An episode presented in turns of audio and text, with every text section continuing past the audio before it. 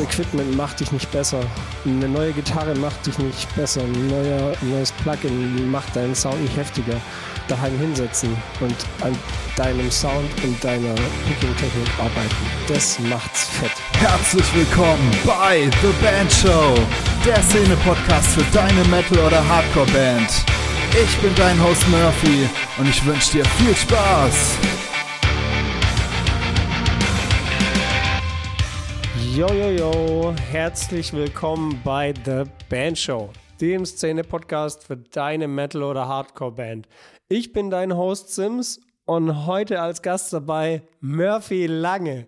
Wir wünschen euch viel Spaß bei der Episode. Yo, Yo, yo, yo, Jetzt bald so. So. Hier, The Band Show am Start und zwar in einer neuen Konstellation. Ihr durftet ja letzte, letzte Woche schon den Marc kennenlernen. Der hat das richtig geil gemacht. Eine mega Episode. Wenn ihr sie noch nicht gehört habt mit Ace von ZSK, äh, geht über Probleme beim Songwriting und wie man sie überwindet. Aber äh, es geht weiter mit den neuen Hosts. Fuck, ich freue mich so. Sims. yo, was geht ab? Ich habe richtig Bock. Was geht ab? Sims als neuer The Band Show Host, sein Traum geht für mich in Erfüllung. Das ist der Hammer, ey. Nice, Dankeschön.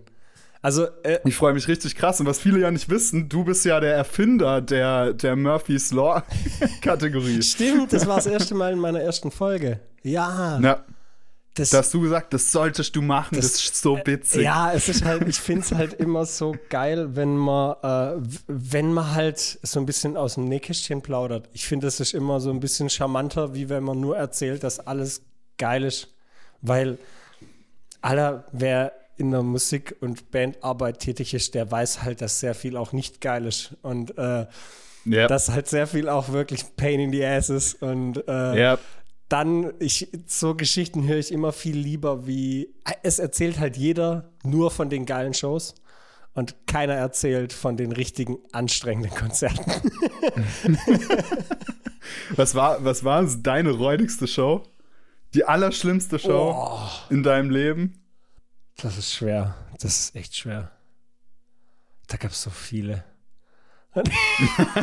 ähm, was, war, was war richtig räudig? Wir haben mal, also ich, wir hatten schon alles. Also äh, von, dass der Drumriser einfach ein Teppich war, fand ich sehr stark. Das, da haben wir irgendwo in irgendeinem Jugendhaus vor, keine Ahnung, 12, 13 Jahren war das noch. Da haben wir in so einem Jugendhaus gezockt. Ich weiß gar nicht mehr, wo das war.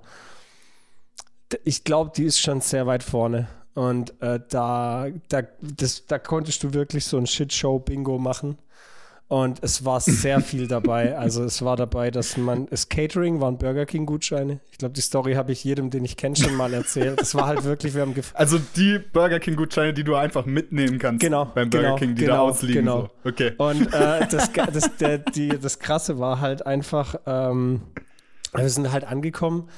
Das war nachmittags, 15, 16 Uhr und halt hatten aber noch was gefuttert. Wir sind nicht, ich glaube, wir sind drei, drei Stunden oder so gefahren, ging.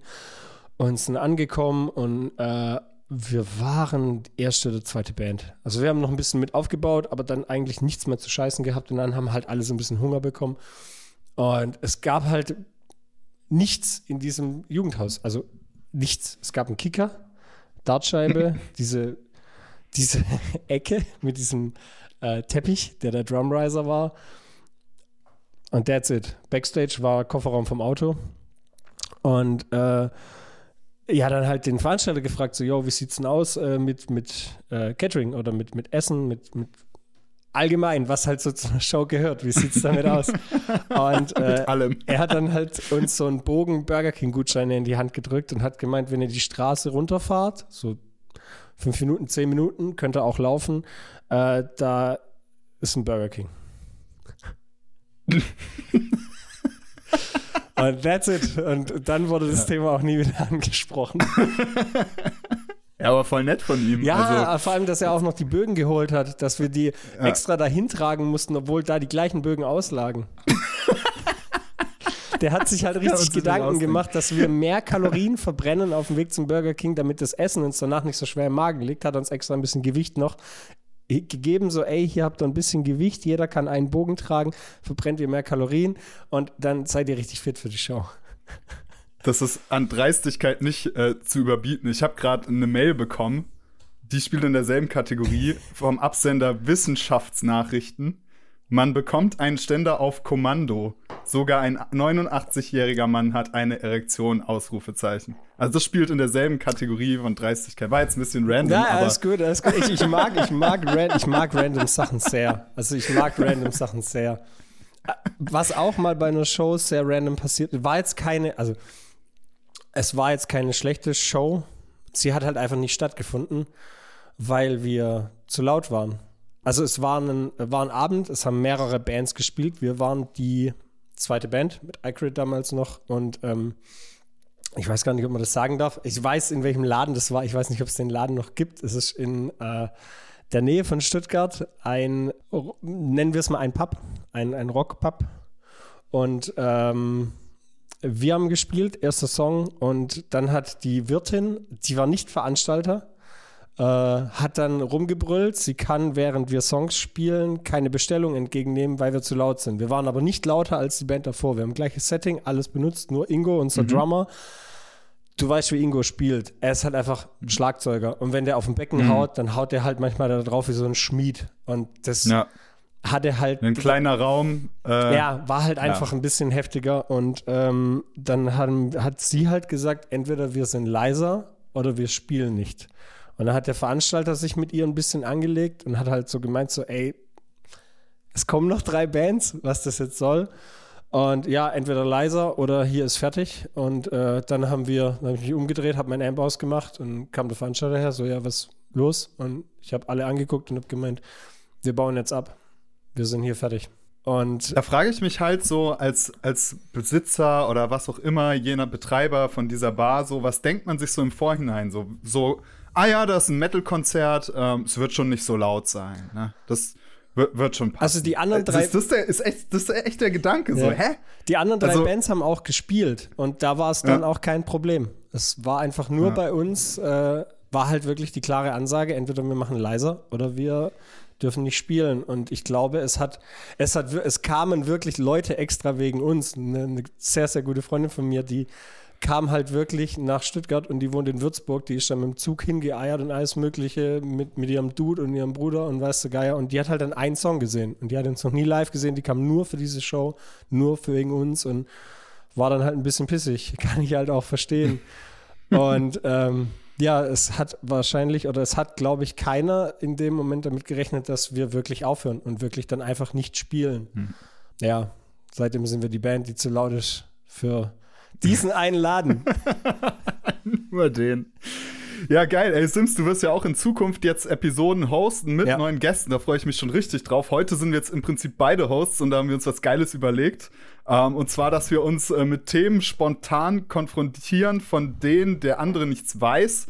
Ähm, und ich würde sagen, ich leg einfach mal los Okay.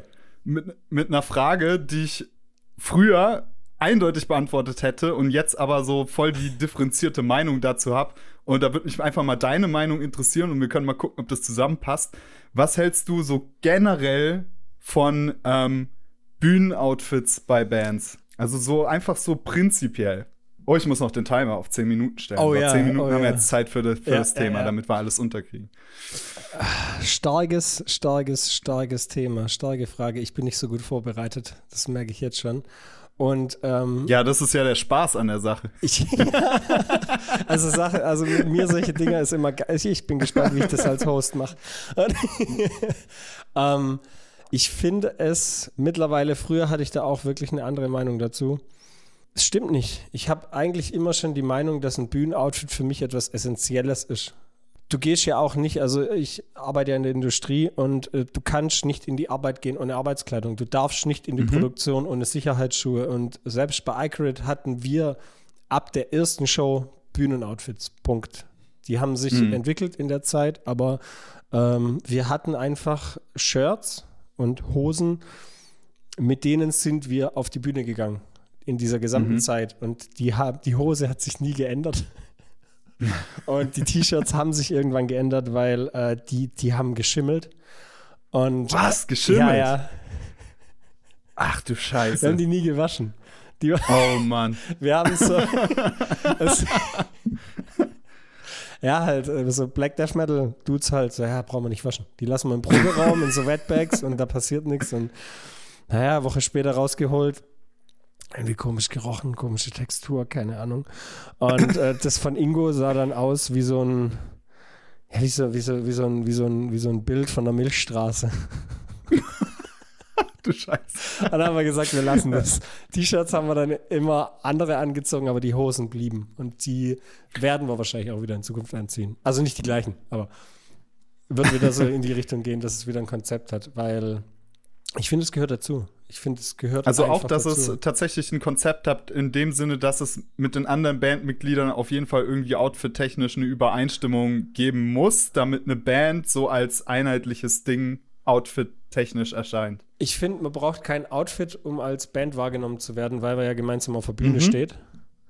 Äh, das sollte das, das sollte die Präsentation, also die Show, dann so durchdacht sein, dass es auch mit nicht abgestimmten Outfits für den Zuschauer klar ist, dass da kein Session-Mucker dabei ist. So, das, das bringt man ja rüber durch das, wie die Show halt läuft und wie die Show halt funktioniert.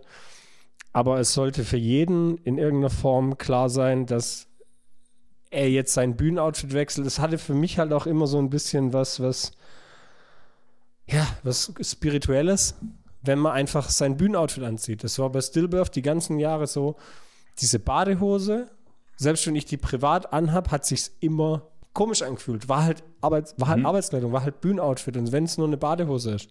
Aber diese Badehose dann anzuhaben und sich fertig zu machen und jetzt hat man dann die Badehose an oder bei iCrit halt oder es gibt ja Bands, die halt wirklich krasse Outfits fahren, so wie Cypcore.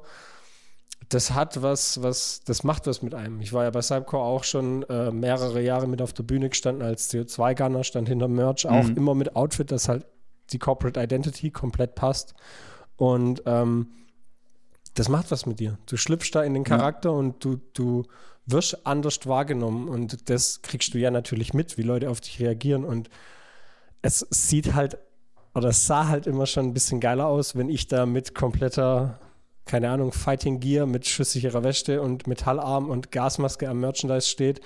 Und dann stehen links daneben die zwei Freundinnen von der Vorband. Und hm also ich finde es halt, ich fand es halt immer ein bisschen geiler. Ich schlüpfe halt auch gerne in Rollen. Also ja. deswegen, das, das kommt mir da ganz zugute. Bin 100% Team Bühnenoutfit.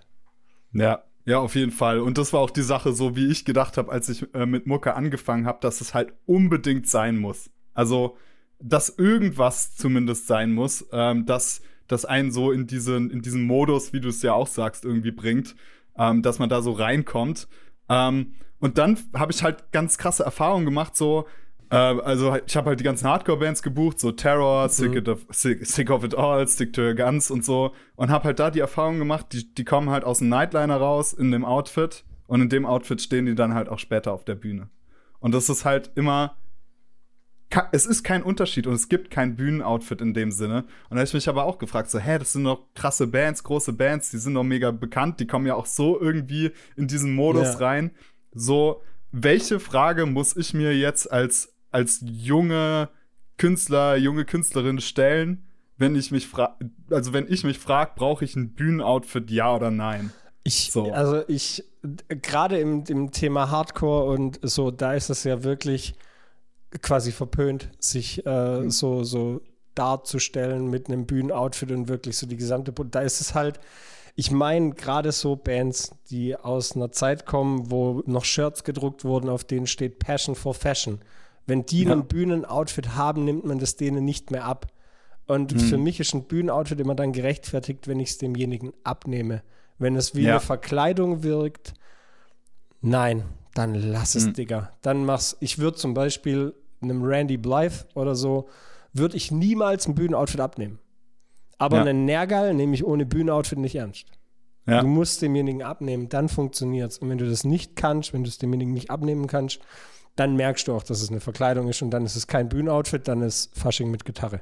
Ja, dazu kann's, kann jeder irgendwie so ein kleines Gedankenexperiment machen. So, stellt euch mal vor, äh, Randy Blythe würde, würde in Heaven Shall Burn Manier so mit dem Hemd oder so auf die Bühne gehen. So, hä, das, und dann kommt so Redneck oder so. Ja. Das wäre halt, also da, das wäre einfach so abartig. Oh, aber das, und jetzt lachst du halt und das finde ich das Krasse. Aber genau das ist halt das, was viele junge Bands machen, finde ich. Ja. Oh, die ja. haben dann so eine Idee, ey, lass mal einen Krawatten auf die Bühne oder so.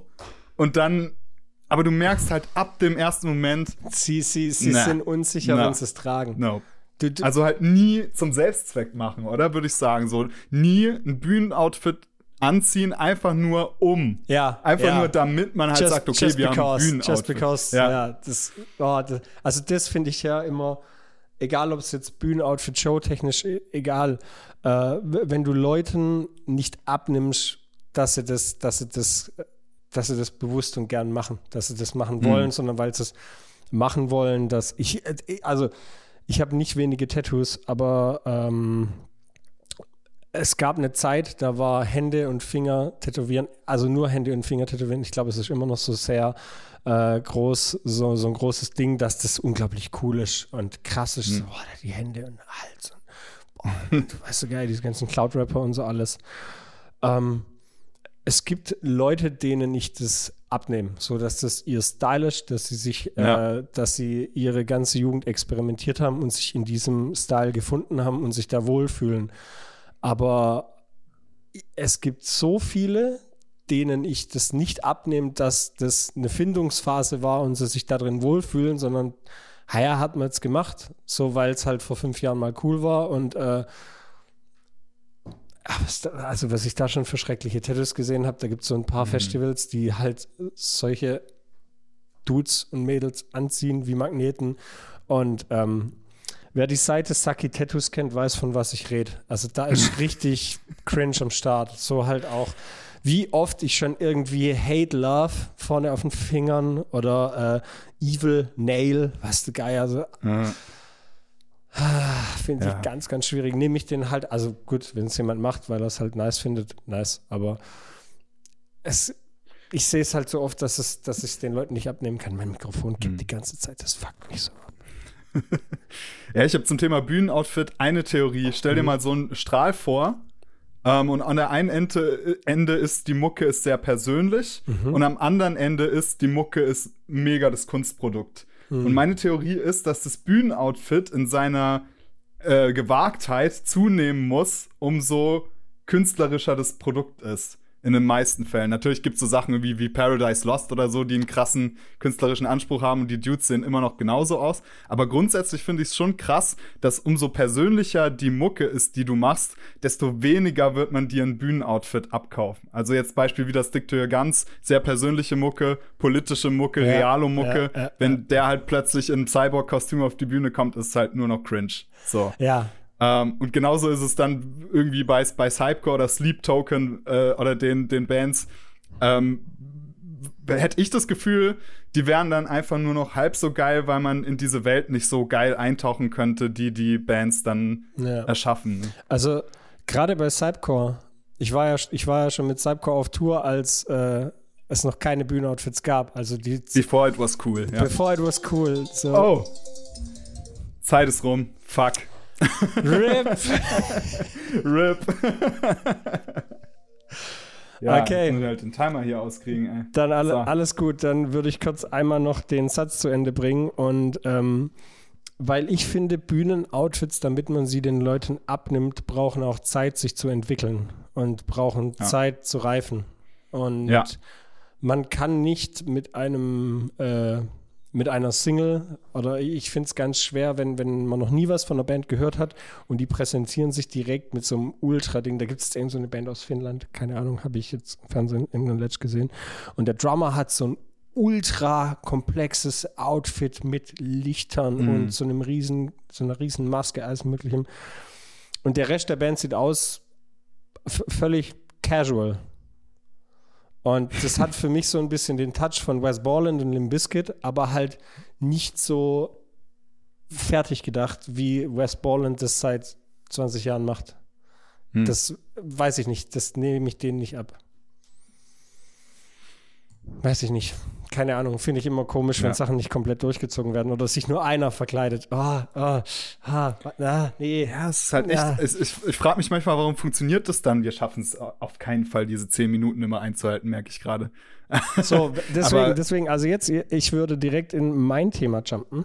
Ja, genau. Äh, Und, wir müssen es erzwingen. Äh, ich habe jetzt, ja, ich habe eine Frage. Ich habe ja gestern auch das äh, Ding auf Instagram gelauncht und da kam die Frage, wie, essenz wie essentiell siehst du einen Bandnamen? Also die Frage kommt von jemand, den, den kenne ich jetzt schon ein bisschen länger und der hat immer wieder Bands gegründet und gründet immer wieder regelmäßig Bands und äh, es, es kommt halt nichts bei rum. Und die Bandnamen, die er seinen Projekten gibt, finde ich auch immer sehr, sehr schwierig. Und mit dem habe ich schon öfters drüber gesprochen, dass das, der findet zum Beispiel Icrid, mega guten Bandnamen. Cypcore, mega guter Bandname. Ähm, es gibt ja so ein paar Dinge, Bring Me the Horizon, weißt du gar, you name it, Rammstein. Das sind, das sind Bandnamen, die einfach gut klingen, die funktionieren. Lamb of God. Ich habe früher immer solche drei Namensdinger, fand ich nie geil. So, so Cult of the Abyss, weißt du, Gaia, Humanity's Last Breath, sind also, Ja. ist alles irgendwie nice und cool, aber ich fand es nie so geil. Und bei Lamb of God ist es mir nie aufgefallen, dass es drei Wörter sind. Das hat mir Nils irgendwann mal gesagt, so ja, das sind doch auch drei Wörter, weil ich mit ihm darüber geredet habe. Und die Bandnamensfindung, findest du die schwer? Findest du das essentiell? Wie, wie findet man einen guten Bandnamen? Das finde ich ein mega spannendes Thema, weil äh, es halt super weird ist, weil es ist auf der einen Seite kannst du halt dafür argumentieren, dass es völlig scheißegal ist. Und auf der anderen Seite kannst du dafür argumentieren, dass es das Wichtigste überhaupt ist. Und deswegen finde ich das Thema auch so, so krass schwierig. Ähm, man nennt ja da auch häufig irgendwie Limp Bizkit als Beispiel. Wenn man, wenn man sich jetzt wirklich anstrengt und äh, den Namen Limp Bizkit versucht von allem zu trennen, ähm, was man damit verbindet, irgendwie geil Fred Durst, ähm, krass New Metal, krasse Legenden und so und was man da alles mitdenkt, die ganzen Songs, die man hört, wenn man den Namen hört, wenn man nur den Namen betrachtet. Hä?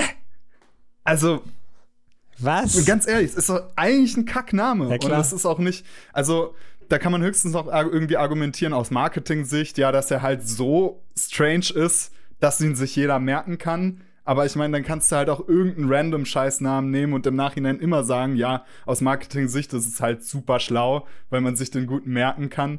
Also, dann könnte, könnte man ja einfach irgendwie seine Band, keine Ahnung, äh, Diarrhea Cocktail oder so nennen. Und dann, und dann äh, ist der Erfolg automatisch garantiert, aber so läuft es ja nicht. Also ich Ähm, bin mir sicher, wenn ich jetzt Diarrhea Cocktail in Facebook suche, gibt es mindestens zwei Grindcore-Bands. Wahrscheinlich, wahrscheinlich. Also es gibt auch, Shoutout an die Jungs aus, aus der Schweiz, äh, Dynamite Abortion. Das ist so einer der, den ich ganz nice finde. Oder Plazenta Powerfist finde ich auch Ja, ja. unglaublich stark. So, und, und ich denke, ähm, es, es hat ganz, es, da überschneidet sich vielleicht wieder mit dem Bühnenoutfit. Mhm. So, ähm, du musst einen Namen finden, den du wirklich fühlst als Band Ja. und den du repräsentieren kannst als Band. Und da ist es häufig, glaube ich, zumindest ist es meine Erfahrung, gar nicht so ein schlechtes Zeichen, wenn die meisten am Anfang erstmal sagen, hä, was ist denn das für ein Scheiß? Ähm, was ist denn das für ein dummer Name? Weil die Leute finden meistens die Namen cool, ähm, an die sie schon gewöhnt sind Mhm. oder so. Das ist ja der einzige Grund, warum das so abging mit diesen drei Wortnamen, die du gerade äh, benannt hast, so gerade in der Metalcore-Szene, wo sich ab 2006 gefühlt alles wiederholt hat, wo die Nachfolgebands immer das gemacht haben, was bei den Vorfolgebands schon erfolgreich funktioniert hat. Und das ist dann, hat sich dann auch bei den, ja, bei den Namen so weiterentwickelt. Und du konntest praktisch am Namen schon ablesen, ähm, ja, dass, dass eine Band irgendwie Metalcore ist. Post-Hardcore, Metalcore, heute- Deathcore geht nach wie vor, geht nach wie vor. Ohne Scheiß. Und ich glaube bis heute, dass genau deswegen viele Leute, die so nicht viel mit Metalcore zu tun haben, denken, dass Lamb of God Metalcore sind. Also, kennst du das? Immer diese, diese True Metal Dudes, die Ja. sagen, ja, ich mag Ja. kein Metalcore, aber Lamb of God finde ich ganz geil. aber Lamb So- of God ist nice. das ist ja auch kein Aber es hat Metalcore. halt nichts, also für mich hat es halt nichts mit Metalcore zu tun. Klar, kannst sagen, okay, die haben so groovige Rhythmusparts, das könnten Breakdowns sein und so und, und Downpicking mit viel Fantasie. Ja. Aber für mich ist das, hat es mehr mit Pantera zu tun, Ja, als, äh, als mit äh, irgendwie All That Remains oder so. Also, also Ähm. es gibt ja diesen, diesen Film Metal A Headbanger's Journey und ähm, Ja. da findet er ganz viele unter Untergenres und unter anderem wird da Lamb of God als New Wave of American äh, Heavy Metal dargestellt ja. und finde ich irgendwie passend. Aber ich finde auch, das ist die zweite Frage, da, da, da kommen wir nachher gleich dazu. Ähm, hm. Ich finde es halt bei, bei Lamb of God ganz, ich, ich mag sowieso Bands, die sich nicht so direkt labeln lassen, wo viele Genre-Einflüsse zusammenfinden. Und ja. aber die, dieses Argument mit Lamb of God finde ich ganz nice. Ja, ist halt, es ist halt, also es ist alles, aber es ist kein Metalcore. Definitiv hm. nicht. Vor allem nicht mit Randy an der Front. Also der, der ist ja mehr Punk als, als Metal. Ja. Also es ist echt so. Ich würde deine Frage vielleicht auch so beantworten, dass man sagt, so es ist halt wichtiger, was du dann aus dem Namen letztendlich machst. Ob ja. das halt passt, was die Leute später damit ver verbinden. Weil wenn man echt ehrlich zu sich selbst ist, dann ist, findet man die Namen an sich von den Bands, von denen man behauptet, man fände die Namen geil, eigentlich nicht geil, sondern man findet geil, was man mit dem Namen verbindet. So, und äh, wenn man das dann wieder irgendwie zurückspult, dann sind irgendwie, klingen die meisten Namen dann irgendwie doch nicht so cool. Nur weil man sie oft gesagt hat, klingen sie dann plötzlich cool. Und deswegen ist es auf der einen Seite nicht so wichtig, welcher Name es ist, würde ich sagen, sondern es ist viel wichtiger, was du im Nachhinein aus dem Namen machst und ob du den wirklich als, als funktionales Label irgendwie für deine Band etablieren kannst oder ob es einfach nicht passt, äh, komisch cringe ist. Und was ich tatsächlich vermeiden würde, wären jetzt einfach diese drei Wortnamen. Das würde ich tatsächlich einfach kategorisch sagen. Ähm, weil du halt sofort dieses Metalcore-Branding hast ja. und du kriegst es nicht mehr los. So, du kannst halt dann machen, was du willst. Äh, zumindest wenn man in der Szene unterwegs ist, dann wird man immer denken, okay, es ist schon wieder dieser, dieser Drei-Wortname. Ja. ja. Ich, ich finde es aber auf der einen Seite auch äh, schade, dass diese drei Wortnamen da so behaftet sind. Also es hat auch, hm. ich finde, es hat kein Genre so eine Behaftung wie, wie der Metalcore. Dass, dass ja. du da so schnell in so eine Schiene rutsch. Also es gibt ja, es gibt ja auch im Slam und im Brutal Death gibt es ja, gibt's ja so, so, so drei Wort, zwei Wort Dinger, wo du aber einfach nur, wenn du den Bandnamen hörst, okay, was es sein wird, ist wahrscheinlich klar. Sowas wie Dynamite Abortionplatz und der Powerfist, weißt du, gell? Das sind halt so Namen, da kommt man halt direkt drauf, dass es wahrscheinlich kein Metalcore ist.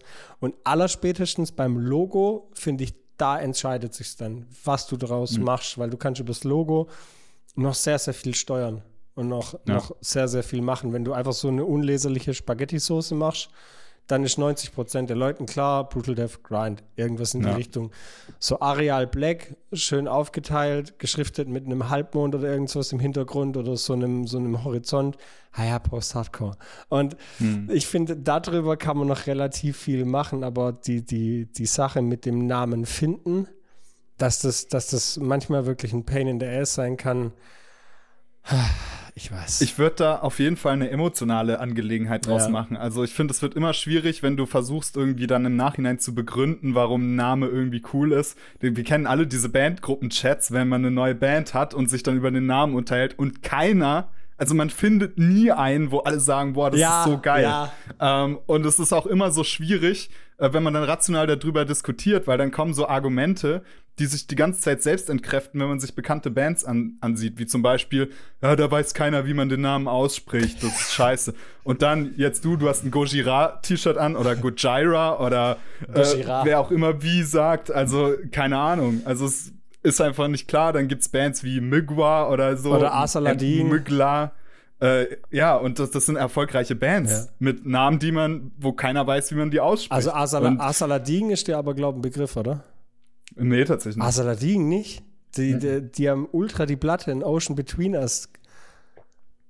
Ist das nicht eine SLA Dying Platte? Asaladin spricht man die doch aus, oder? Achso, oh Gott, um Gottes Willen. ah, da gibt es so schlimme Sachen. Ja, ja, heftig. Einer meiner Alltime-Favoriten ist auch Machine Head. Oh, oder Daimo Boardshire finde ich auch richtig stark. Ja. Amon Armf habe ich auch mal gehört. Amon Armf, Amon Armf. Ja, das sind alles solche richtig, das sind Major Bands, die aber richtig. Die aber Daimo Borgia. Di Daimo Borgia, Daimo Borgia. haben wir mal auf dem Konzert, also kein Scheiß, ich stand am Merch, das ist ach, schon Jahre her.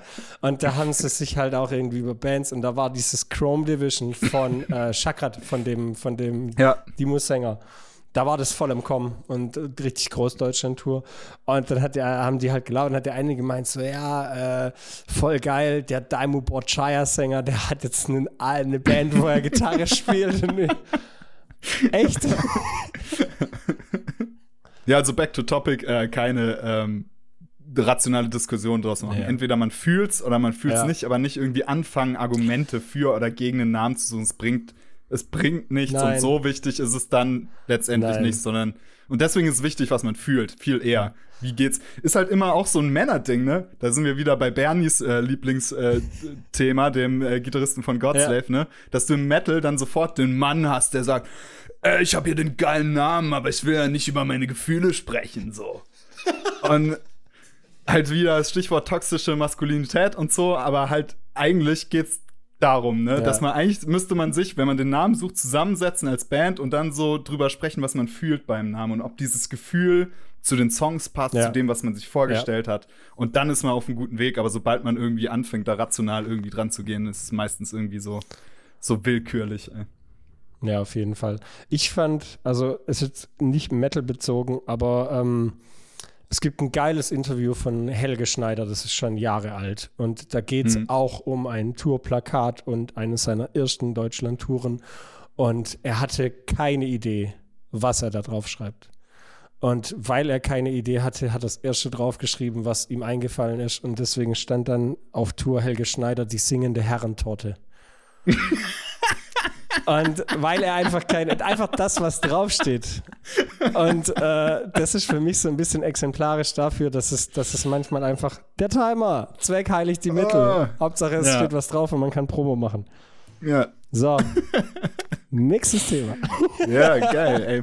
Nächstes Thema. Ähm, Wäre tatsächlich eine Frage, die ich, die ich spannend finde, weil mhm. ich dich als jemand kennengelernt hat, der mega auf Amps steht und Amps brutal abfeiert und so und da sich auch immer reingefuchst hat, den ich jetzt aber als jemand erlebe, der so vollkommen auf diesen Plugin-Film ähm, ist. Mhm. mhm. Und lately, ähm, lately. Ja, lately. Und da wird mich erstmal interessieren, so wie ist das überhaupt zustande gekommen, dass du so diesen diesen Mindshift hattest, dass du gesagt hast, okay, ähm, ich ab jetzt interessiere ich mich für Plugins und nicht mehr so für Amps. So, wie kam das zustande? Ähm, ich bin umgezogen. ich habe, also ich habe, äh, ich, ein paar wissen es vielleicht, ich habe früher in Heilbronn in so einer ähm, kleinen Mucker-WG und so eine Zeit lang gewohnt und da war es halt wirklich so, dass wir einen Proberaum im Keller hatten. Und da stand hm. dann halt auch standen Amps von Kollegen stellenweise, stand mein Amp und da konnten wir halt aufdrehen. Das war Treppe runter und du konntest Action machen. Und da war halt immer geil, sich in die Sachen reinzufuchsen. Man hat sich dann getroffen. Da habe ich auch noch ein bisschen näher bei Nils gewohnt, war dann öfters auch in meinem Studio. Und also Nils von Sidecore. Genau, Shoutout. Mhm. Äh, Nils ist übrigens mein Guru, was Sound und so alles angeht. Also und ich glaube, Nils ist der meist geshoutoutetste Mensch auf diesem Podcast. Und war noch kein ähm, Gast. War noch kein Gast, das wird aber safe noch safe, passieren, entweder safe. bei dir oder bei mir. Safe, safe, safe, safe. Ja. Und ähm, da war halt einfach äh, die Möglichkeit da, ähm, dass, dass man sich mit Amps ausprobiert. Wir hatten halt mhm. auch das Musikhaus in Heilbronn, die immer recht geilen Scheiß drin haben. Und da war halt einfach, da war die Motivation halt da. Und ich meine, also, wo die erste iCredit-Platte rauskam, das war 2014. Wir haben seit 2010 Musik zusammen gemacht, 2009, 2010 da war das Plugin-Game auch noch nicht so omnipräsent, wie es jetzt ist. Da war halt einfach, dass du dir eher mal einen Fußtreter kaufst oder zu Thomann fährst zur Session, einfach gucken, was am Start ist, Gitarre mhm. mitnehmen, rumprobieren. Es, also es ist wirklich so, dass zu den ersten Proben, die ich mit der Band for iCrit Omsorg, hießen wir damals, ähm, bin ich immer von Heilbronn nach Sinsheim gefahren mit meinem Halfstack-Amp und meiner Gitarre mit der S-Bahn. Hä? Ja. Halfstack mit der S-Bahn, ja. wie? Ja, mit Rollen unter der Box. Alter. Und da hast du beim, beim Reinfahren, hast du dann jemand gefragt, ob er dir Nein. hilft oder hast du, bist du erst vorgerannt an die Box? Hast Nein, ich habe das alles geschoben. Ich hatte so ein, ich hatte ja. so ein Rockbag, da war die Gitarre hinten drin, die Kabel, äh, das Topteil. Aber in, de, in den Zug dann rein, ja, in die S-Bahn rein. Ja, klar. Also war dann aber keine Stufe, sondern war es dann eben erst. Ja, das ging, also ich war, ich bin immer mit dem Bus an den Hauptbahnhof gefahren und den Bus reinheben ging ja, das konntest du ja so reinheben. Und dann ja. bin ich an den Hauptbahnhof und da war der Bahnsteig in Heilbronn ist erhöht, da läufst du einfach ebenerdig rein. Ja. Jo, und dann bin ich so zur Geil. Probe gefahren, bis ich dann Auto hatte. Krass. Und ja, das, aber es war halt damals, was willst du machen? So, wir konnten mhm. den Scheiß da nicht stehen. Es hat dann ein bisschen gedauert, bis wir dann einen Proberaum hatten, wo wir alles drinstehen lassen konnten. Allerdings, der Proberaum war halt auch ein Partyraum und äh, ja, überlegst dir halt zweimal, ob in so einem Partysaufkeller dein Amp zwei, drei Wochen steht bis zur nächsten Probe ja. oder nicht und dann nimmst du den halt lieber mit heim, weil das war damals halt auch mein einziger Amp. Äh, ein Spider 3 Halfstack mit diesem insane Button, der eigentlich nichts macht, außer fällig übersteuern und Zerre hochdrehen. Aber halt geil, war halt geil fürs Ich weiß noch, das Preset, das ich benutzt habe, war immer Rick, äh, Ricks hieß es oder ähm, Slipknot. Slipknot kann, klang kein Stück wie Slipknot, außer wenn man so Obertöne gespielt hat, die haben sich ein bisschen so angehört. Aber war halt ein geiler Amp, weil er keine Röhren hatte und ähm, deswegen ging das halt auch mit der Bahn und es hat alles funktioniert, aber war halt ultra der Pain in the Ass. Und mhm. seit ich in Bielefeld wohne, Mehrfamilienhaus, Studio war in äh, Hagen mit Stillbirth, also von Heilbronn, äh, vier bis sechs Stunden Fahrt, von Bielefeld knappe Stunde zehn. Und da fährst halt mal nicht fix hin. Und ja. ähm, über Björn Fromberger, Shoutout, geiler Dude, äh, Gitarrist von Acranius, ähm, der hat mir so ein bisschen die Welt der Plugins eröffnet. Und der hat mich da so ein bisschen an die Hand genommen und mir ein paar Sachen gezeigt und äh, erklärt. Und es ist halt ultra geil, weil du deine ganzen Settings eigentlich fertig machen kannst. Also bevor das mit den Plugins war, hat mir Nils äh, einen guten Tipp gegeben mit dem Headrush und Torpedo Cap. Also wer will, kann mhm. mich da auch gerne auf Instagram anschreiben. Ich kann da gerne ein bisschen Sachen weitergeben. Ich bin dazu auch ziemlicher Rookie, aber habe mir schon ein bisschen was drauf gearbeitet. Und bin dann halt immer mehr in den digitalen Bereich gerutscht, weil du halt einfach die Möglichkeiten, die du hast, also wenn ich alles, was ich, was ich auf meinem Board und auf meinem Laptop hätte, händisch als, als Produkt irgendwo haben würde, dann würde eine Garage nicht ausreichen, um das ganze Zeug unterzubringen. Ja. Und ja. allein die Möglichkeiten, die du hast, äh, das ist unglaublich. Und du kannst halt Kopfhörer aufziehen und es klingt, wie wenn du zwei Fullstacks aufdrehst. Mhm. Und wenn du dann aber sagst, so, ja, das, äh, braucht man Delay und das und hier und da und dann müssen wir ein bisschen gaten und dann müssen wir gucken und vielleicht einen anderen Amp. Das ist halt auch geil. Du kannst dann mit der DI-Spur kannst du verschiedene Amps einfach nacheinander draufziehen und gucken, welcher Amp jetzt mit welchem Amp gut funktioniert. Hm. Wenn du das als kleiner Home-Producer irgendwie umsetzen möchtest und nicht die Möglichkeit hast, Plugins zu benutzen, müsstest du dir jeden Amp kaufen und mit der Spur reampen. Und ja. Also vom, vom Aufwand her und, und vom, vom finanziellen Aspekt her haben mich da Plugins einfach komplett abgeholt. Ich frage mich dann immer so, wie, also das, ich kann jetzt aus der Ich-Perspektive sprechen, Hast du einen Timer weil. Gestellt? Hast du einen Timer gestellt? Ja, ich habe mir, klar habe ich einen Timer gestellt. Sorry. ähm, mir geht's so, und da hatten wir es auch schon mal bei deinem Format Gear and Beer so drum, so wenn ich mich mit äh, Equipment auseinandersetze, dann setze ich mich damit genauso viel auseinander wie mit meinem Auto, nämlich gar nicht. Setzt, also halt einmal, einmal, ich setze mich rein und will dann, dass es fährt. Übertragen aufs Equipment ich will es einstecken, mir einmal mein Setup aufbauen und es muss halt asozial geil klingen und danach will ich mich nie mehr damit beschäftigen. So, wie findet jetzt so jemand wie ich so den Einstieg in diese Plugin-Welt? Weil mein Vorgehen war so ungefähr so und ich kann mir vorstellen, das Vorgehen von ganz vielen da draußen, so die von Amps auf Plugins umsteigen, nicht wissen, wie es geht, so erstmal kostenlos Guitaric runtergeladen, ähm, dann die Gitarre ins Interface gesteckt, dann so Latenz, Scheiße, ähm, funktioniert ja nicht. Ja, scheiße. Ähm, dann geht's wohl nicht. so viel Erfahrung habe ich mit Plugins gemacht. Also, also was, was, was, also den, den absoluten Tipp, ähm, der, der mich gesaved hat, den mir Björn äh, gegeben hat.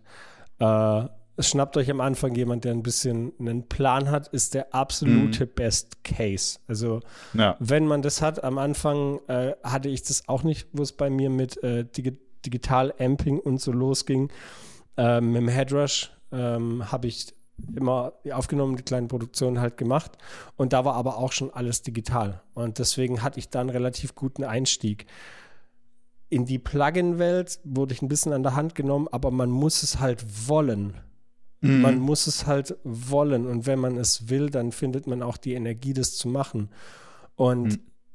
deswegen, weil man halt auch manchmal einfach nur die Gitarre ins Interface stecken will und spielen will und will, dass es fett klingt, macht es Sinn. Also will es keine Werbung machen, aber für jedes Plugin bei Neural DSP gibt es einen 14-Day Trial und bei jedem Plugin mhm. sind unzählige Presets dabei. Diese Presets klingen, die sind mix-ready. Also damit mhm. kannst du wirklich was arbeiten. Die musst du noch ein bisschen anpassen, aber ansonsten sind es fertige Plugins, die nice klingen. Okay, dann nehmen wir mal an, ähm, jemand hier, der zuhört, der will Neural DSP Plugins ausprobieren. Was muss er dafür haben, machen? Ähm, äh, eine Gitarre, braucht er dann ein gutes Kabel, äh, ein Interface. Das, also ich habe seit 14 Jahren ein Scarlett 2i2. Deswegen, ja. solange du ein funktionierendes Interface hast, reicht es komplett. Und dein PC sollte nicht unter 8 GB Arbeitsspeicher haben. Dann kannst du das Plugin Standalone auf jeden Fall öffnen. Besser sind 16, 32, so in die Richtung. Aber die neueren Computer haben eigentlich alle 16 GB Arbeitsspeicher. Äh, Boxen und äh, dann bist du ready to go. Und du kannst das Plugin auch ohne Recording-Programm, kannst du jedes Plugin standalone öffnen. Also im Endeffekt, wenn ihr die paar Sachen habt, Gitarre, ein nices Kabel, Kabel ist wirklich, also äh, wenn ihr, wenn ihr gut Gitarre aufnehmen wollt, äh, spart da nicht dran. Die drei, vier Euro mehr machen's. Das hat mein Vater schon gesagt, Equipment ist immer nur so gut wie sein schlechtestes Bestandteil und bei den meisten ist dann doch das Kabel. Da würde nee, ich sagen, ist am falschen Ende gespart, gell? So. als, ob mein nee, Bader, als ob mein Vater Badisch sprechen würde. Der ist eigentlich Kölner, aber ich weiß auch nicht. ja, aber im Endeffekt, wenn du dann äh, die, die Plugins öffnest, hast du ein paar Einstellungsmöglichkeiten und dann wirklich einfach nur schauen, es gibt nichts, es gibt äh, 44.148 Hertz irgendwie so um den Dreh. Da kann man sich, sich dann einpendeln, einfach ein bisschen rumspielen. Also 14-Day-Trials mhm. sind halt einfach Trials, du kannst 14 Tage lang probieren, du kannst aber den vollen Umfang dieser Plugins nutzen. Und ja. recorden, du kannst in dein Project aufmachen, du kannst diese 14 Tage das Ding ausprobieren. Was halt bei ganz, ganz, oder was ganz, ganz viele äh, vergessen, war bei mir auch so am Anfang. War aber auch in der Zeit, wo ich mich sehr mit Amps und äh, ähm, Sound allgemein befasst habe. Wenn es scheiße klingt, liegt es nicht immer am Equipment. Es ja. liegt manchmal auch einfach nur an dir selber. Meistens sogar. Ja. so traurig wie es ist. Also kein ja. Scheiß. Äh, ich habe wirklich schon sehr, sehr viele Bands gesehen, die unglaublich gutes Equipment hatten und äh, Amps im weit fünfstelligen Bereich. Und äh, es klang nicht gut, weil sich die Leute. Neues Equipment macht dich nicht besser. Hm. Eine neue Gitarre macht dich nicht besser. Ein neuer, neues Plugin macht deinen Sound nicht heftiger.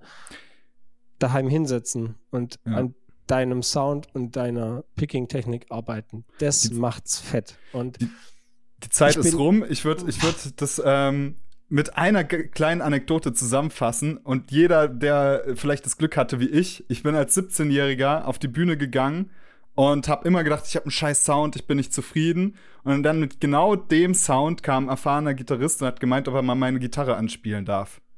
Und dann stand ich da und dachte, boah, krass. Und diese Referenzerfahrung, die wünsche ich jedem Mal, dass man einfach sieht, im direkten Vergleich, weil man ändert ja immer alle möglichen Komponenten, aber nur selten den Gitarrist dass man mal in die Position kommt, auch mal wirklich andere Gitarristen über das eigene Equipment spielen zu lassen, dann zu gucken, ey, woran liegt das eigentlich, dass mein Sound so kacke ist. Ähm, ja, genau. Okay. Da, ein, ein, ein witziges noch. Ich habe mal mein Equipment einer Band, die nach uns gespielt haben, ausgeliehen und ähm, der Gitarrist hat danach gemeint, äh, mein, mein, mein Board wäre kaputt, mhm. weil er stellenweise keinen Sound hatte. Das Problem war einfach, dass er keine Power in der rechten Hand hatte und mein Gate ihn die ganze Zeit abgekattet hat. ja, Klassiker. Ja, Klassiker. Ja. So, ähm, die zweite, die zweite Kategorie, die ich jetzt vorbereitet habe, finde ich spannend und zwar gibt es eine Faustregel für Postings und Werbung. Was macht bei was Sinn? Ähm, also ich würde jetzt einfach richtig provokant einfach nur Nein antworten, aber das wäre ein bisschen gemein. Aber Nein, nächstes ähm, Thema. So, nein, sorry, gibt's nicht.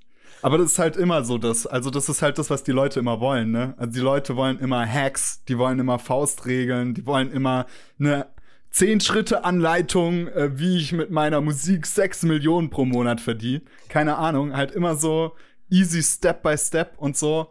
Und ich kann dieses Bedürfnis nachvollziehen. Ich habe mir das ja auch als junger Mucker äh, mega gewünscht, dass mir einfach jemand mal sagt, okay, mach Schritt A, äh, Schritt B, Schritt C und dann kommst du zum Ziel D oder so. Aber man muss halt über das Musikbusiness Folgendes einfach wissen, dass Musikbusiness Spekulation ist, ähm, weil du nicht äh, wie andere irgendwie den Toaster auf den Markt werfen kannst und dann Produktanalyse, Marktanalyse machen kannst, wird der Toaster angenommen, ja oder nein, sondern Musik ist halt noch mehr wie andere Produkte ein emotionales Produkt und dementsprechend einfach, es ist Spekulation. Und jeder, der sagt so, er, er wird mit einem bestimmten Plan oder erreicht mit einem bestimmten Promo-Plan irgendwelche Ziele bei jeder Band, ist halt ein fucking Armleuchter. Also da bin ich fest von überzeugt. Und deswegen so dieses Wort Faustregel, das impliziert es ja, dass es so diese eine richtige Art und Weise gibt, ähm, ja, Promo zu machen. Ja. Weiß nicht, wie du das siehst. Es ist ja immer so ein Ding, so, so Angebot und Nachfrage. Hm. Und wenn es etwas noch nicht gibt und die Leute es wollen, dann ist es nice. Und das ist ja immer, wenn du Fan, wenn du eine Fanbase schon hast und du bringst neues Material raus, dann ist es etwas Neues von dem Produkt, was sie schon kennen und sie wollen es direkt. Heißt, du kriegst eine gute Resonanz auf so ziemlich egal, was du raushaust. Solange du eine stabile Fanbase hast und wirklich organische Fans generiert hast über eine Zeit, die sich wirklich freuen, wenn von dir neues Material kommt, dann funktionieren auch einfache Posts aus dem Proberaum, weil sie sich freuen, dass Material kommt. Wenn die Grundlagen ja. da noch nicht geschaffen sind, dann musst du dir wirklich Gedanken machen, wie du das aufbaust und diese Fans generierst. Ja. Macht Sinn, mal bei Murphy in der Patreon-Gruppe vorbeizuschauen. steht nämlich geiler Scheiß drin. Für mich ist das immer ein bisschen exemplarisch. Ich habe das letzte gelesen im Internet. Jeder Mensch hat eine Mikrowelle. Hast du schon mal eine Mikrowellenwerbung gesehen? Nee. Eben. Hm. Wenn das Produkt gut genug ist, dann kannst du dir die Werbung schenken. Dann schmeiß ja. auf den Markt und dann läuft's. Das ja. Problem ist nur, probier mal die Mikrowelle im Musikbusiness zu erfinden. Ja, das kannst vergessen. Das haben, das probieren sie seit ja. 100 Jahren. Hm. Und ein paar haben es nice ein bisschen hingekriegt. Aber da steht dann so eine Maschinerie dahinter, die für mich als kleiner Mucker weder nachvollziehbar noch finanzierbar ist. Da gibt es ja gerade sogar diese Sachen, ähm, dass Spotify eher, glaube ich, ich müsste jetzt großen Müll erzählen, wenn es, weiß nicht mehr, ob es Spotify war oder ein anderer Streaming- oder Musikkonzern. Mhm. Auf jeden Fall wird da gerade aktiv geforscht daran, ob eine KI im Prinzip ähm, herausfinden kann, was massentaugliche Musik im Kern ist, dann auch selbst diesen Song schreiben kann, ähm, der dann safe Nummer 1 Hit wird. Und es äh, also bisher, entweder ist die KI noch nicht ausgreift, aber die meisten vermuten halt, dass es einfach nicht klappt. So. Weil es halt ein menschliches Produkt ist, weil es halt mit menschlichen Emotion, Emotionen zu tun hat. Musik. Genau, das ist das. Es ist halt so emotional, ob man einen Song mag oder nicht. Das ist so subjektiv. Und hm. das sind so Dinge, die man, das finde ich aber halt auch das Geile an Musik. Ja. So, ich, also ich, ich habe ja immer ein Problem damit, wenn jemand sagt so, er hört nur Metal. Oder er ja. hört nur. Ganz schlimm finde ich, das war ja früher auf, auf, auf, äh, so Social Media Seiten wie MySpace und so konnte man dann ja angeben, was man alles hört. Und ganz schlimm fand ich immer, wenn da bei Leuten stand Charts. Mhm. Das, das ja. war dann so, ah, okay. Oder was halt im Radio läuft. Ja, Radio, Radio. Ja. Was hörst du so? Radio. Und ja. das ist halt so dann, das sind, für mich sind es äh, Konsumenten. Das hm. sind auch die, die beim Aldi die äh, Billigwurst kaufen ja. und sich dann keine Gedanken über die Inhaltsstoffe machen, weil es einfach nur um den Konsum geht, ist nichts Schlechtes. Aber hm. für mich. Es hat einen anderen hat, Stellenwert von Musik im Leben. Genau, hat, genau hat wie bei Ernährung im Beispiel mit der Wurst, ne? Genau, also hat, hat, da hat es halt einfach einen völlig anderen Stellenwert.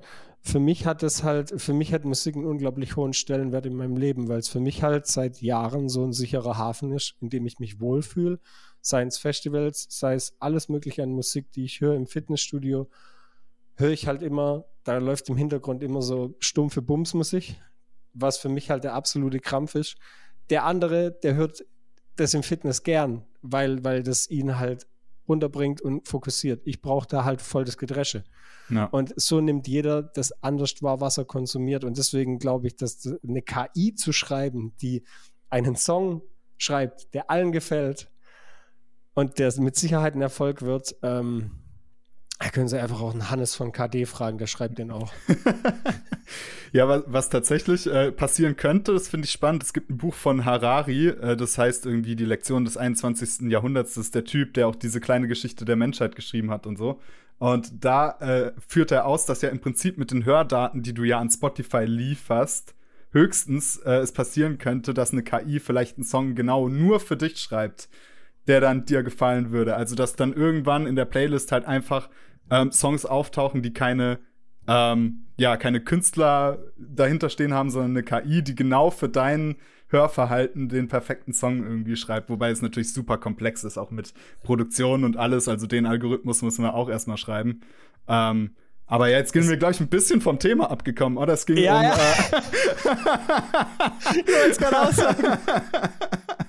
Faustregel äh, für, für Promotion. Ich würde halt sagen, was du gesagt hast, fand ich geil in dem Sinne, selbst wenn man denkt, man hat jetzt die, die Mikrowelle und das ist das neue Produkt, was sich von alleine verkauft, brauchst du ja heutzutage, hast du ja auch richtig impliziert mit dieser Metapher, brauchst du ja trotzdem Promo. So, das ist einfach ja. safe. Es wird nicht mehr passieren wie in den 70ern, dass du eine geile Band hast, die wird entdeckt und du musst nichts machen. Die, die Musik verkauft sich in dem Sinne von alleine. Dass das der wichtigste Faktor nach wie vor ist, äh, wie ja auch Miles Kennedy so geil in dem Podcast gesagt hat, so, es it is a songwriting business. Es geht immer noch um Songs. Das ist so ein Safe. Mantra für mich geworden. Der Satz ja. ist so ein Mantra für mich geworden geworden. It's also, a Songwriting Business. Ja, also wenn ihr die Miles Kennedy Folge oh. noch nicht kennt, checkt die unbedingt aus. Ähm, das ist ähm, 25 Minuten geballte Rockstar-Inspiration äh, von jemand, der das Ganze erlebt hat. Ähm, aber ja, ähm, ich denke halt, wenn du eine ne neue Band bist, dann, wie du gesagt hast, dann muss deine Promo-Strategie beinhalten, dass du über einen langen Zeitraum immer am Start bist. Ob das jetzt ja. auf Instagram passiert, äh, mit einem Postingplan oder ob du einfach jeden scheiß Tag irgendwo anders spielst, in einer anderen Stadt eine Show spielst, würde ich sagen, ist erstmal nicht so wichtig, kommt auch auf die Band so ein bisschen an, was man halt für eine Band hat. Ja. Aber ich denke, am Anfang musst du einfach am Start sein, egal ob auf Social Media oder auf Shows, kontinuierlich für eine lange Zeit und erst dann kannst du dir leisten, mal einfach Songs so zu droppen, ja. wie das die großen Bands machen können, wie Iron Maiden einfach jetzt mal so ein Album rausgeschüttelt hat und es ist halt ja. halt auf Platz 1 so und das, so. das kannst du aber halt nur machen, wenn, wenn du halt Iron Maiden bist und den Fehlschluss, den denke ich viele Junge machen, ist, ist das zu sagen, ja, Iron Maiden machen das so, also wird es ja funktionieren. also musst, ich, ich finde ich finde ich finde immer, man, auch, auch wenn das ein unglaublich schmerzhafter Satz für viele junge Bands ist und was ich aber halt auch schmerzlich erfahren musste, niemand in diesem ganzen Business wartet auf dich. Ja. Es hockt da keiner und wartet darauf, dass du, kleine Band aus Deutschland, irgendwas release. Hm. Es interessiert keinen. Wirklich nicht. Es ja. interessiert vielleicht deine Freundin und den engen Freundeskreis, weil die sich freuen, dass da Mucke kommt. Außerdem interessiert es keinen. Du musst die Leute für dich begeistern.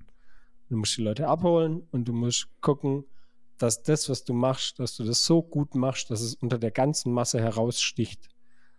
Und für mich zählt da nicht mal dazu, an allen Steckdosen zu spielen, die es irgendwo in allen möglichen Jugendhäusern gibt. Das hm. ist auf jeden Fall gerechtfertigt gewesen vor 10, 15 Jahren. Aber mittlerweile macht es einfach mehr Sinn, für mich eine fette Produktion zu fahren, einen nice Release-Plan zu schreiben, Videos zu produzieren und sich social medial aufzustellen, so dass es eine sinnige Corporate Identity ist und die Leute, die das wahrnehmen digital, sagen, ja, das möchte ich mir in Real Life angucken. Ja. Und das ist, finde ich, für mich so ein bisschen der Key, dass man sich einfach Gedanken drüber macht, welche Art von Posting bei welcher Band Sinn macht. Hm. Cypcore brauchen nichts announcen, die droppen einfach ein Video. Aber selbst da, ich würde auch sagen, wenn man eine Faustregel ähm, für Promo formulieren müsste, dann würde ich sagen, seid kreativ. Also nicht, ja. nicht so Zeug machen, was so Standard ist. Zum Beispiel irgendwie Countdown zu Releases oder so. Das kann ja niemand mehr sehen. Oder dauernd nur Behind the Track. Behind the Track ist natürlich cool, wenn ihr was Cooles zum, zum Track zu sagen habt. So, dann ist es mega cool. Aber man hat so das Gefühl, das wird immer mehr so zum Rezept, dass man immer diese Bestandteile der Promo irgendwie machen muss. Und im Zweifelsfall lieber weniger und dafür kreativ. Äh, Beispiel wieder Cypcore, äh, als die den Newsletter eingeführt haben Oh, scheiße, Zeit zu Ende. Der Satz noch, als die den Newsletter eingeführt haben, haben die nicht gesagt, yo, wir haben jetzt einen Newsletter, tragt euch ein, sondern sie haben das in dieses fiktive, in diese fiktive Endzeitwelt eingeführt und gesagt, der Newsletter ist im Prinzip der Radio News Tower oder der, der Funkturm, mit dem sich alle verbinden können in dieser Apokalypse-Welt. Ja, ja. Und die Leute sind ausgerastet. Ja. Cypco hat nichts gemacht, nicht aktiv. Normal musst du ja irgendwie ein Geschenk machen oder so, damit Leute sich da eintragen, irgendwie einen Song downloaden oder Free T-Shirt oder sonst was. Aber Cypcom einfach nur mit dieser kreativen Idee am ersten Tag ähm, so viele Subscription gab bei dem, ja. bei dem Newsletter. Und ich sehe schon, jetzt werden morgen dann vielleicht viele Bands sagen, okay, ich mache auch so eine coole Idee mit dem Newsletter. Aber genau das ist es, was nicht funktioniert. Genau, das ist Immer nicht. nur der erste äh, oder die erste Idee ähm, äh, funktioniert halt geil. Deswegen kreativ sein im, im Promotion-Prozess, wenn man das da, als Faustregel da auch noch Da auch noch ein, ein geiler Satz. Ich weiß gar nicht, wer den mal gesagt hat. Aber weißt du, warum Aerosmith so groß sind und alle anderen Bands in dem Genre nicht? Wahrscheinlich. Because they, they, came up with the idea. Ja. Der erste ja. macht es immer am besten. Deswegen sind Rammstein auch so groß und alle anderen Bands in dem Genre nicht. so. Äh, das Thema haben wir jetzt gedeckelt. Ich würde eine Sache, wir haben ja ein bisschen Murphy's Law vorhin angesprochen. Ja. Äh, ich würde jetzt zum Abschluss äh, eine Kleinigkeit aus Gear and Beer hier mit reinnehmen. Und Auf zwar, es gibt dieses Spiel, was, was ich da immer ja mit allen Gästen spiele, äh, Make Us Choose oder mhm. Make Me Choose. Und zwar äh, die Community haut da im Endeffekt äh, zwei Möglichkeiten rein, zwischen denen wir uns entscheiden können. Also im Prinzip ist es wie Sekt oder Seltas, nur dass die Fragen von der Community kommen. Genau, okay. genau. Und das sind halt auch wirklich Sachen aus der Community. Ich habe da so ein äh, bisschen ein Best-of zusammengetragen, so jetzt aus dem äh, aus der ersten Staffel Gear and Beer. Und äh, ich bin einfach gespannt, was du dazu, ähm, was du dazu zu ich sagen bin auch hast. gespannt. Es kann nur bescheuert werden. Ey. Und, und zwar eröffnen wir einfach mal direkt mit der äh, Frage: äh, Ananas auf Pizza oder einfach ein normaler Mensch sein? Oh shit, also da bin ich, äh, ich bin absolut kein normaler Mensch. ähm, auch abseits der Pizzadebatte. Und immer wenn diese Pizzadiskussion ähm, losgeht, dann bin ich wie, wie Homer, der so in dieser Hecke verschwindet. also genau so bin ich da, weil ich feiere Ananas-Pizza und Pizza Hawaii abartig. Also Ananas-Pizza Hawaii. Also, ja, also, so, also äh, Pizza Hawaii, wo halt Ananas drauf ist. So. Ja. Ähm, also ich finde allgemein, ich liebe Essen, wo süß und salzig äh, zusammen ist oder ja. süß und deftig ähm, feier das brutal. Nice, nice. Ja. Gut, dann geht's weiter Shits, mit. Äh, erster Bandshow Shitstorm ist am Start. Ja, safe. da geht's weiter und zwar mit äh, Sneakers oder Boots. Ah, also mein, mein ganzen letzten 30 Jahre hätte ich gesagt Sneakers. Aber ich guck, erwische mich in letzter Zeit häufig, wenn jemand irgendwie coole Boots anhat. Vielleicht hat es was mit dem Alter zu tun, ich weiß auch nicht. Schneidest, dir bald, schneidest dir bald die Ärmel von deinen Maiden-Shirts ab? Ja, ich glaube. und dann denke ich immer, ha, wäre schon nice, aber ich gehe geh mit Sneakers, weil irgendwie es besteht trotzdem mein Schuhschrank komplett aus Vans und ähm, ich glaube, äh, ich werde Boots nie so sehr feiern, dass ich es dann tatsächlich, dass ich tatsächlich ja. schaffe, die Vans abzulösen. So. so, drei Stück haben wir noch und äh, Kaffee oder Energy Drink? Mm. Also, wenn ich mir jetzt vorstellen müsste, ohne eins von beidem zu leben, dann Kaffee. Okay. Aber so, ähm, ich habe in letzter Zeit, also gerade so die neuen Energy Drinks, die so kommen, ich mag diesen klassischen Energy Drink nicht, diesen Red Bull Gummibärchen-Geschmack. So. Ähm, aber ich finde so Der ein bisschen diese, nach Erbrochenem riecht. Genau, der ein bisschen nach Erbrochenem riecht und den du immer nur trinkst, wenn du abgefuckt bist. Und dementsprechend jedes Mal, wenn du den dann in einer normalen Situation trinkst, ist du abgefuckt. bist du sofort abgefuckt. Das ist so richtig konditioniert. Aber ich feiere diese Monster Rehab und diese äh, oh Sachen voll. Aber ich würde trotzdem mit Kaffee gehen, weil der ist der tägliche Begleiter und ähm, ja, also ich liebe den auch einfach geschmacklich. Also das ist einfach morgens so ein, so ein Aroma, so ein Geschmack, den ich einfach nicht missen will. Feiere ich. Ja. Ja, also ich bin auch zu, zu 100 Prozent äh, Team Kaffee. Definitiv. Hm. Ich glaube, das wird sich auch nie ändern. so, dann haben wir die letzten beiden. Und zwar einmal Blastbeats oder Breakdowns.